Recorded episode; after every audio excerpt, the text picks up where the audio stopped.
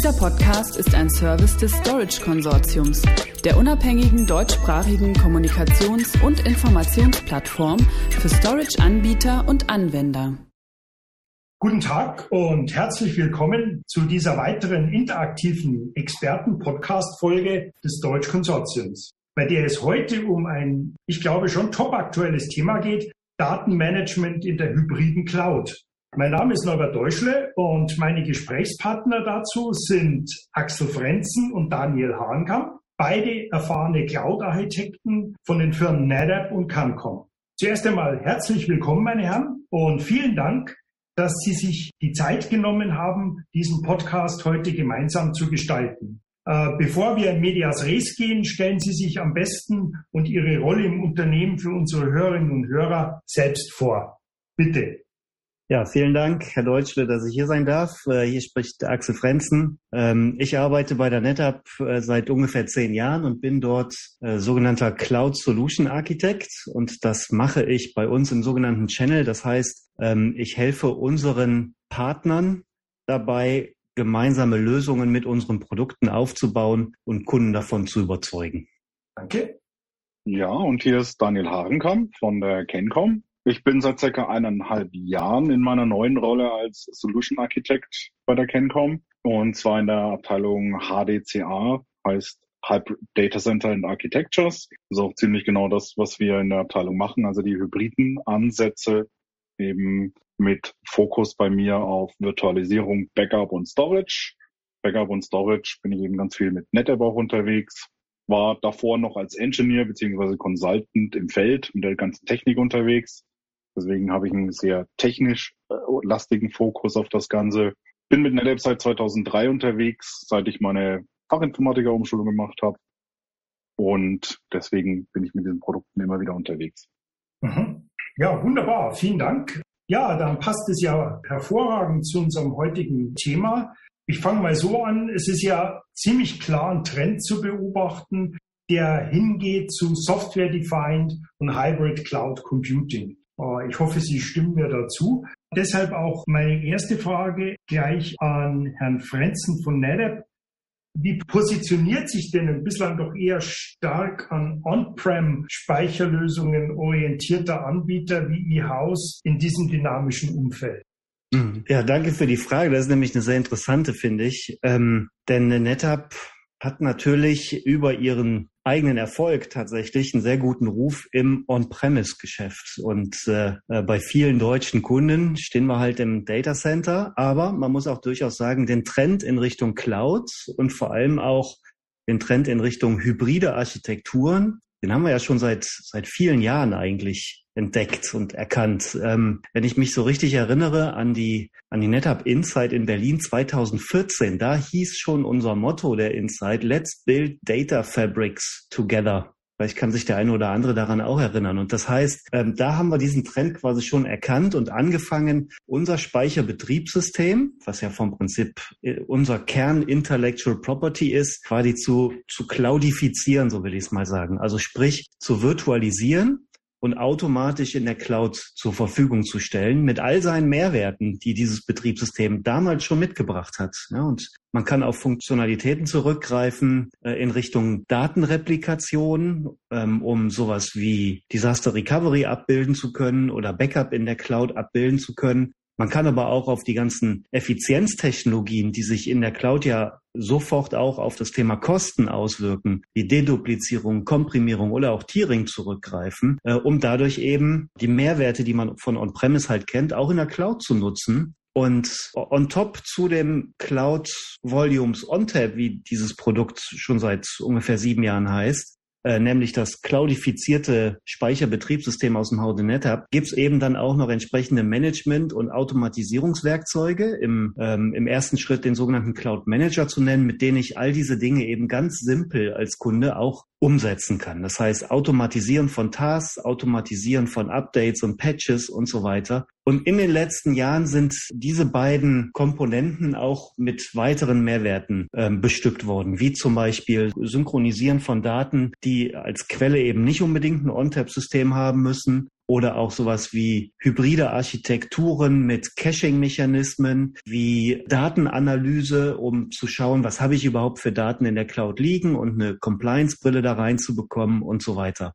Also insofern denke ich, haben wir mit diesem Schritt und mit dieser Strategie den Trend des Hybrid Cloud Computings schon relativ früh erkannt und den immer weiter ausgebaut und mittlerweile auch so ausgebaut, dass diese Services auch komplett in den Cloud Marketplaces verfügbar sind, ne, von den drei großen Cloud-Playern, die wir so kennen, als Pay-as-you-go-Variante, wie man es ganz grundsätzlich von Cloud-Services so auch kennt und gewohnt ist und darüber hinaus auch noch in allen drei großen Clouds, und ich spreche hier von Azure, ich spreche von AWS und auch von der äh, Google Cloud Plattform, als nativen Service nutzen können. Da, da sind wir natürlich total stolz drauf dass sich die Hyperscaler hier entschieden haben, mit unseren Produkten tatsächlich auch native Services anbieten zu können. Das heißt, weg vom Marketplace-Ort, ähm, um Sachen zu erwerben, hin zu nativen Buchungsmechanismen der jeweiligen Hyperscaler, so dass ich eine volle Integration ins Gesamtportfolio der Clouds habe. Und insofern denke ich, sind wir da sehr weit fortgeschritten mit unserer ersten Idee, die wir vor ungefähr sieben Jahren hatten, bis zum heutigen Stand, wo wir sagen, wir sind voll integriert und mit weiteren Mehrwertdiensten ausgestattet. Und da dürfen wir auch,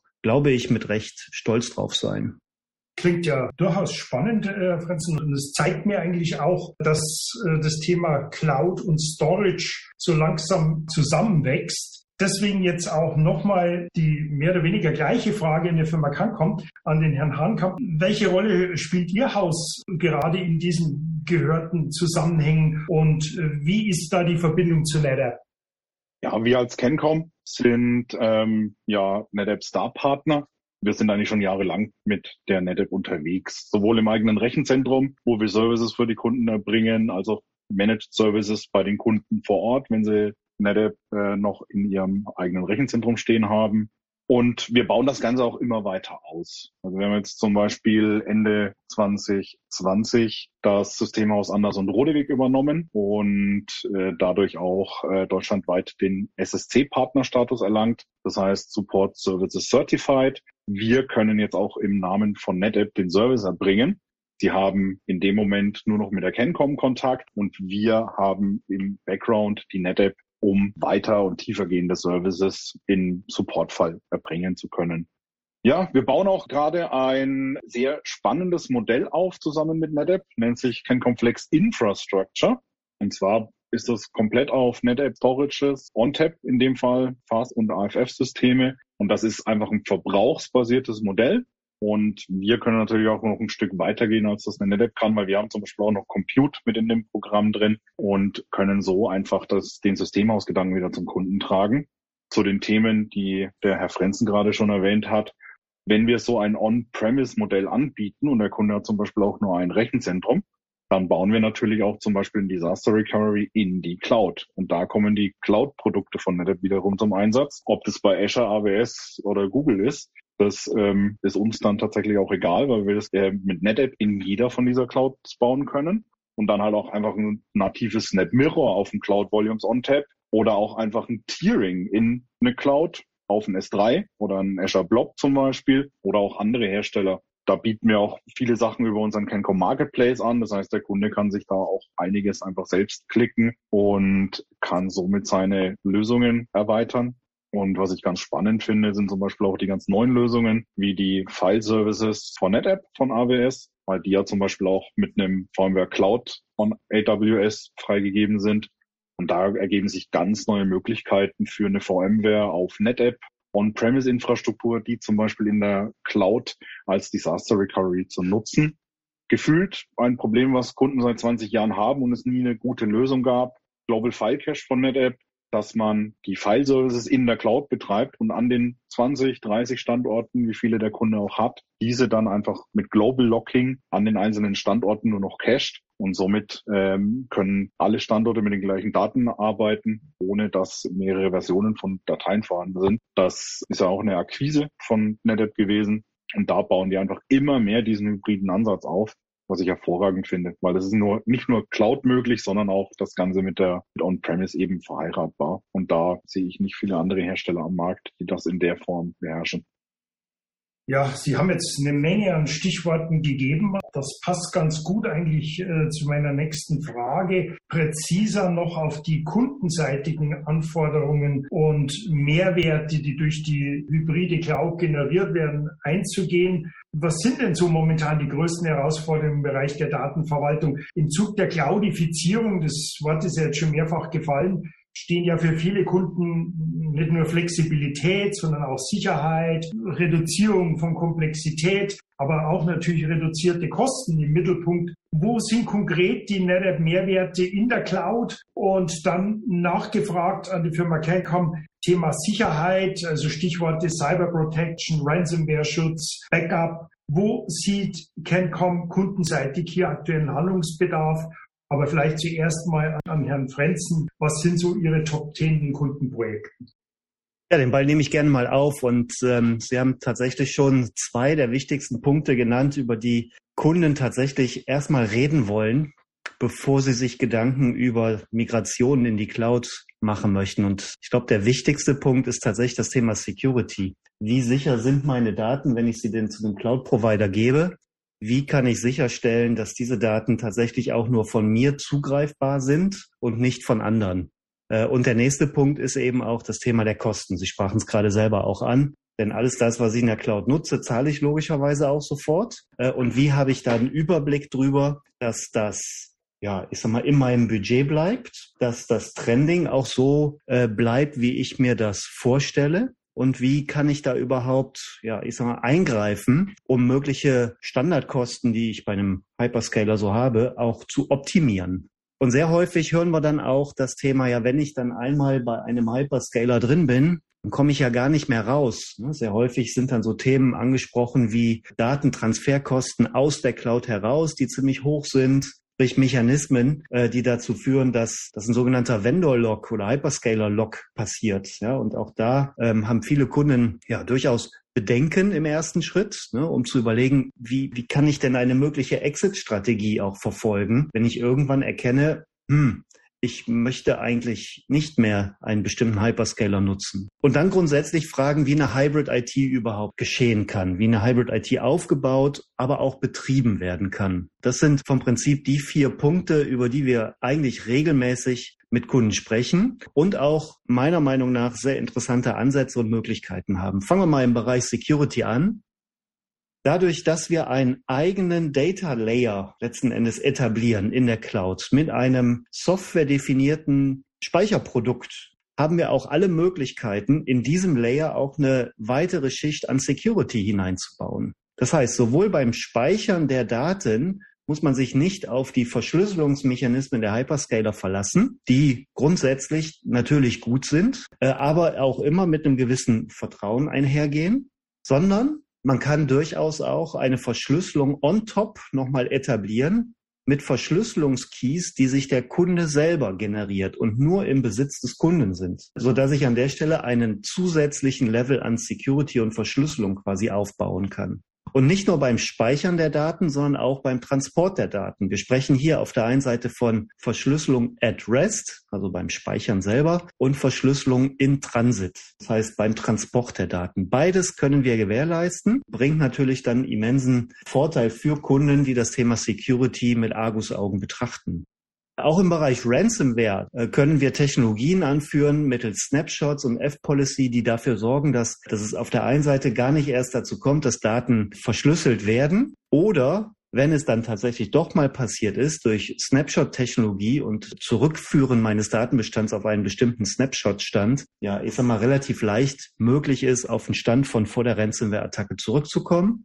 Bis hin zum Thema Backup-Integration. Wer NetApp kennt, weiß, dass Backup quasi integriert ins Storage-Betriebssystem gemacht wurde und wir da an der Stelle auch in der Cloud äh, entsprechende Services anbieten, sodass wir quasi Storage integriert Backup in einen Objektspeicher der jeweiligen Clouds anbieten können.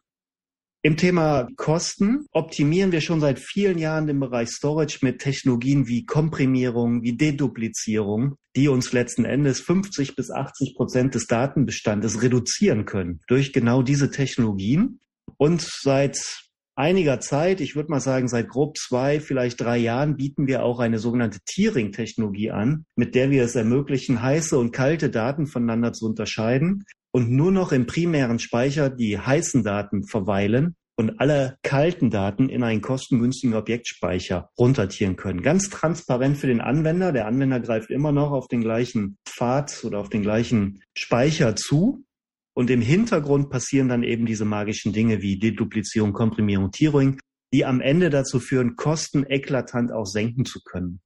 Und ich habe es gerade auch schon mal angedeutet, wenn es um das Thema hybride IT oder auch Vendor-Log geht, sind unsere Datenmigrations- oder Datenreplikationsdienste auch ein ganz wichtiger Bestandteil. Dadurch, dass wir eben, und der Herr Hagenkamp hat es gerade auch schon genannt, äh, Funktionalitäten wie Snap Vault und Snap Mirror, so heißen diese Replikationsmechanismen bei uns im Hause, anwenden können, äh, oder auch Storage unabhängig mit einem Dienst namens Cloud Sync arbeiten können, bieten wir den, äh, den Kunden immer die Möglichkeit, hybride Architekturen aufzubauen durch Replikation von Daten oder eben auch einen Vendor-Lock zu vermeiden durch Replikation von Daten cloud-übergreifend.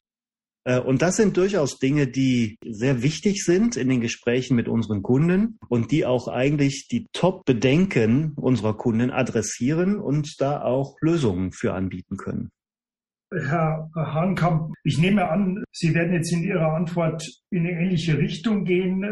Sie als, als Systemhaus sind natürlich noch stärker dran, wenn es darum geht, ganz bestimmte äh, Probleme vielleicht äh, im Detail mit Kunden, wobei ja jetzt, jetzt jeder Kunde ja doch auch anders oder, oder eigen ist. Was möchten Sie da noch ergänzen? Ja, also ich glaube, das meiste hat der Herr Frenzen schon gesagt. Ja, jeder Kunde tickt ein bisschen anders, aber man sieht natürlich, die großen Themen sind wirklich Kosten, Sicherheit und das Handling von den Daten. Das ist zum Beispiel auch, gerade das Handling finde ich immer wieder interessant, wenn der Kunde schon äh, NetApp einsetzt on-premise, dann ist das Handling in der Cloud eigentlich komplett identisch. Warum? Weil es einfach das gleiche Betriebssystem ist, das sowohl on-premise als auch in der Cloud läuft. Das erspart mir schon wieder Schulungskosten, was wiederum die Projektkosten verringert. Und bezüglich Storage in der Cloud ist natürlich immer ein großer Kostenfaktor. Große Frage, die, die man sich dann auch oft stellt, ist ja, welche Daten speichere ich denn wo? Was ist heiß, was ist kalt. Und ich mir darum zum Beispiel keine Gedanken mehr machen muss, sondern ich in meinem Storage schon einen Mechanismus drin habe, wo ich einfach sage, alles, was älter als 14 Tage ist, wird auf einen günstigen äh, kalten Speicher ausgelagert, dann senkt das natürlich die Kosten sofort. Und bezüglich Sicherheit da muss natürlich auch immer alles von vorne bis hinten durchgeplant sein, dass da diese entsprechenden Features drin sind. Aber gerade Verschlüsselung ist auch on-premise immer wieder ein Thema und genau das gleiche auch in der Cloud. Und ich kann halt alles miteinander ähm, verbinden und habe somit mehrere Schichten von der Sicherheit. Die anderen Themen hat der Herr Grenzen ja schon entsprechend angesprochen und Gerade Ransomware, auch da kann ich andere Hersteller mit ins Boot holen mit ihren Virenscannern, die zum Beispiel auch meine File-Daten noch auf Viren scannen können beim Lesen und beim Schreiben, wenn auch ein Virus mal auf dem Storage landet und wird irgendwann wieder gelesen und plötzlich gibt es dafür schon einen Pattern, dann wird er auch schon ausgesiebt und landet nicht mehr neu auf irgendeinem Client. Da habe ich natürlich auch entsprechende Schnittstellen, die ich dann zum Beispiel von ONTAP, also der Cloud-Variante, entsprechend nutzen kann. In meiner dritten und, und letzten Frage in diesem Podcast möchte ich jetzt vom Storage-Thema eigentlich weggehen, denn die Cloud ist ja nicht nur Speichern, sondern auch betrifft ja auch die Compute- und die IT-Infrastrukturseite generell. Und da nochmal die Kostenseite vielleicht etwas zu stressen. Es wird ja wahnsinnig viel gerade diskutiert wo die Cloud Kostenvorteile hat. Was sollten Kunden ihrer Erfahrung nach eigentlich tun, Herr Hahnkamp, um den für Sie jeweils möglichst kosteneffizientesten Weg in die Cloud zu finden? Ist zum Beispiel Lift and Shift eine Lösung? Und äh, nachgefragt, wie lassen sich die Infrastrukturkosten in der Cloud konkret bestimmen? Was kostet mich sowas eigentlich? Ja, die Kostenberechnung in der Cloud ist nicht einfach. Je länger wir das machen, desto mehr Erfahrungen haben wir da auch und können entsprechend gute Schätzungen abgeben. Es gibt natürlich Kalkulatoren von den äh, Hyperscalern, mit denen man die Kosten berechnen kann. Aber man muss ja auch erstmal wissen, was da auch ungefähr anfällt in typischen Workloads. Das Thema Lift and Shift äh, hören wir immer wieder. Also es ist so, wir haben viele Kunden, wo die Hardware aus dem Support läuft, wo dann kommt, ja, könnten Sie uns mal einen Vergleich machen, was kostet uns das On-Premise und was kostet uns das in der Cloud? Und das ist oft dieser Lift and Shift Ansatz. Und wenn ich meine On-Premise-Infrastruktur eins zu eins in die Cloud migriere, ist das meistens nicht sinnvoll, weil es zu teuer ist. Wenn ich 24-7 Workloads betreibe, ist das oft On-Premise günstiger zu machen. Ähm, in der Cloud ist es dann oft teurer. Wenn ich in die Cloud möchte, muss ich immer erstmal ein Cloud Transformation Projekt machen. Wenn ich zum Beispiel nicht mehr eine Datenbank in einer VM auf meinem Hypervisor und auf meinem Storage betreibe, dann kann ich mir das in der Cloud eher als Applikation eben klicken und habe und konsumiere nur noch den Service. Und dann ist diese Datenbank wiederum günstiger als wenn ich sie on-premise betreibe. Dann bin ich aber schon weg von diesem Lift and Shift. Oder ich baue mir das Ganze in Containern, was ich habe. Das heißt aber auch, ich muss meine Applikationen drauf prüfen. Sind die containerfähig? Wenn es was eigenes ist, muss ich das erst containerfähig machen. Und da sind wir eben in diesem Cloud Transformation unterwegs. Da unterstützen wir als Kencom natürlich auch und wir bauen da zum Beispiel auch bestimmte Terraform-Libraries, um Compliance oder Storage automatisch und sicher auszurollen und da natürlich auch die NetApp Storage-Produkte mit den ganzen Möglichkeiten, die wir ja schon erwähnt haben, mit einer Cloud Transformation. Das ist immer viel Aufwand und auch erstmal eine Investition, die sich dann aber wiederum über eine etwas längere Zeit rechnet, weil ich dadurch auch wiederum meine Cloud-Kosten entsprechend senken kann. Ja, das leitet gut über zu meiner Frage noch an Herrn Frenzen. Stichwort Cloud-Transformation. Es kommen ja anwendungsseitig viele technologische Aspekte jetzt, Neuerungen zum Tragen. Stichwort API-gesteuerte Container, Microservice-Architekturen, also Cloud-native Ansätze. Wie, wie, sehen Ihre Kunden das und wie, wie nimmt NetApp diese Trends auf und setzt sie um? Ja, also natürlich muss man sich anpassen. Äh, heißt, wenn es letzten Endes darum geht, Plattformen, die man in der Cloud anbieten möchte, äh, an moderne Umgebungen anzupassen, dann muss man natürlich auch das, was man hat, modernisieren. Und damit rede ich natürlich auch von unserem klassischen Produktportfolio im Bereich Storage. Das heißt, dass unsere Produkte mittlerweile eben auch alle eine REST-API-Schnittstelle haben, damit sie zu 100 Prozent automatisiert werden können. Natürlich brauchen Sie Schnittstellen an die neuen Umgebungen und Plattformen wie Kubernetes haben wir gerade schon angesprochen, also Containerisierung und so weiter. Auch da gibt es nicht nur Stateless-Applikationen, sondern auch Stateful-Applikationen, die Datenspeicher, ähm, persistenten Datenspeicher brauchen und so weiter. Also da steht unsere Entwicklungsabteilung natürlich auch nicht still. Aber Sie haben vollkommen recht. Äh, Storage ist ja nur ein gewisser Teil im Bereich der Cloud. Äh, sehr, sehr spannend ist es eben auch im Compute-Umfeld. Und da waren wir auch in den letzten Jahren sehr, sehr aktiv unterwegs und äh, der eine oder andere hat wahrscheinlich die Firmenübernahmen auch mitbekommen, die wir in den letzten Jahren getätigt haben. Vielleicht hat der eine oder andere von der Firma Spot gehört oder Talon oder Cloudjumper und jetzt gerade auch ganz neu quasi angekündigt die äh, Übernahme der Firma Cloud Checker. Das sind alles Dinge, die wir letzten Endes mit in unsere, unser Gesamtangebot übernehmen möchten und auch übernommen haben, um die Reise in die Cloud so effizient und effektiv wie möglich machen zu können. Das heißt, wir bleiben nicht beim Optimieren von Speicherservices in der Cloud stehen, sondern wir bieten mittlerweile auch ein ganzes Portfolio an Optimierungen für Compute-Tätigkeiten und Compute-Instanzen an, ja, so dass wir an der Stelle eben auch sagen können, äh, wir reduzieren nicht nur Cloud-Kosten im Bereich Speicher, wir reduzieren tatsächlich auch Cloud-Kosten im Bereich von Computereigenschaften. Und das ist mindestens genauso viel vom Kostenaufwand her äh, wie im Bereich Storage, wenn nicht sogar noch mehr. Ja, und äh, nur mal um ein paar Beispiele zu nennen äh, um auch zu erkennen, was kann man denn hier alles einsparen. Zum Beispiel durch das Automatisieren von Instanzen, von monolithischen Applikationen, die vielleicht im ersten Schritt per Lift and Shift rübergekommen sind und dann später optimiert werden sollen, ermöglichen es unsere Services 50 bis 60 Prozent an Kosteneinsparungen äh, für den Kunden tatsächlich zu erwirtschaften. Oder auch im Bereich virtuelle Desktops, auch das ist ja ein Trend in den letzten Jahren, ähm, ermöglichen wir es 50 bis 70 Prozent der Kosten für eine komplette Desktop-Virtualisierungsumgebung ja, ich sag mal, einsparen zu können. Oder auch die ganz modernen Applikationen, wie zum Beispiel skalierende Web-Applikationen, also Webserver, die hinter einem Load Balancer arbeiten und so weiter, äh, ermöglichen unsere Services es 70 bis 90 Prozent der Kosten zu optimieren, sprich zu reduzieren. Und das Gleiche gilt auch für containerbasierte Applikationen. Also alles das, was in Richtung Microservices wandert, in Richtung Containerisierung, möglicherweise in Kubernetes-Plattformen mündet, sind alles Dinge, die wir an der Stelle eben auch extrem kostentechnisch optimieren können. Und jetzt eben mit der neuesten Übernahme Firma CloudChecker, hatte ich gerade schon mal erwähnt, bedienen wir jetzt noch zusätzliche Felder, wie zum Beispiel FinOps ne, als komplettes Kostenmanagementprozess oder eben auch SecurityOps äh, für Cloud-Native-Applikationen. Und damit sind wir, glaube ich, mit einem sehr kompletten Portfolio unterwegs und ein echt großer Player im Cloud beziehungsweise Hybrid Cloud Spielfeld geworden. Ja, und das wissen auch viele Kunden tatsächlich noch gar nicht, wie umfangreich das Portfolio der NetApp äh, auch im Bereich Compute Optimierung und FinOps existiert. Das ist natürlich durchaus äh, interessant und mit ein Grund, warum wir ja auch hier heute diesen Podcast machen. Ich denke, wir haben jetzt sehr viele verschiedene Punkte angesprochen, äh, aber aus Zeitgründen muss man irgendwann mal einen Punkt machen und der ist jetzt erreicht. Liebe Zuhörerinnen und Zuhörer, ich hoffe, wir konnten Ihnen etwas darlegen, wie Ihre Reise in die Cloud möglichst effektiv und effizient zu machen ist. Nochmals vielen Dank an meine Gesprächspartner, meine Herren.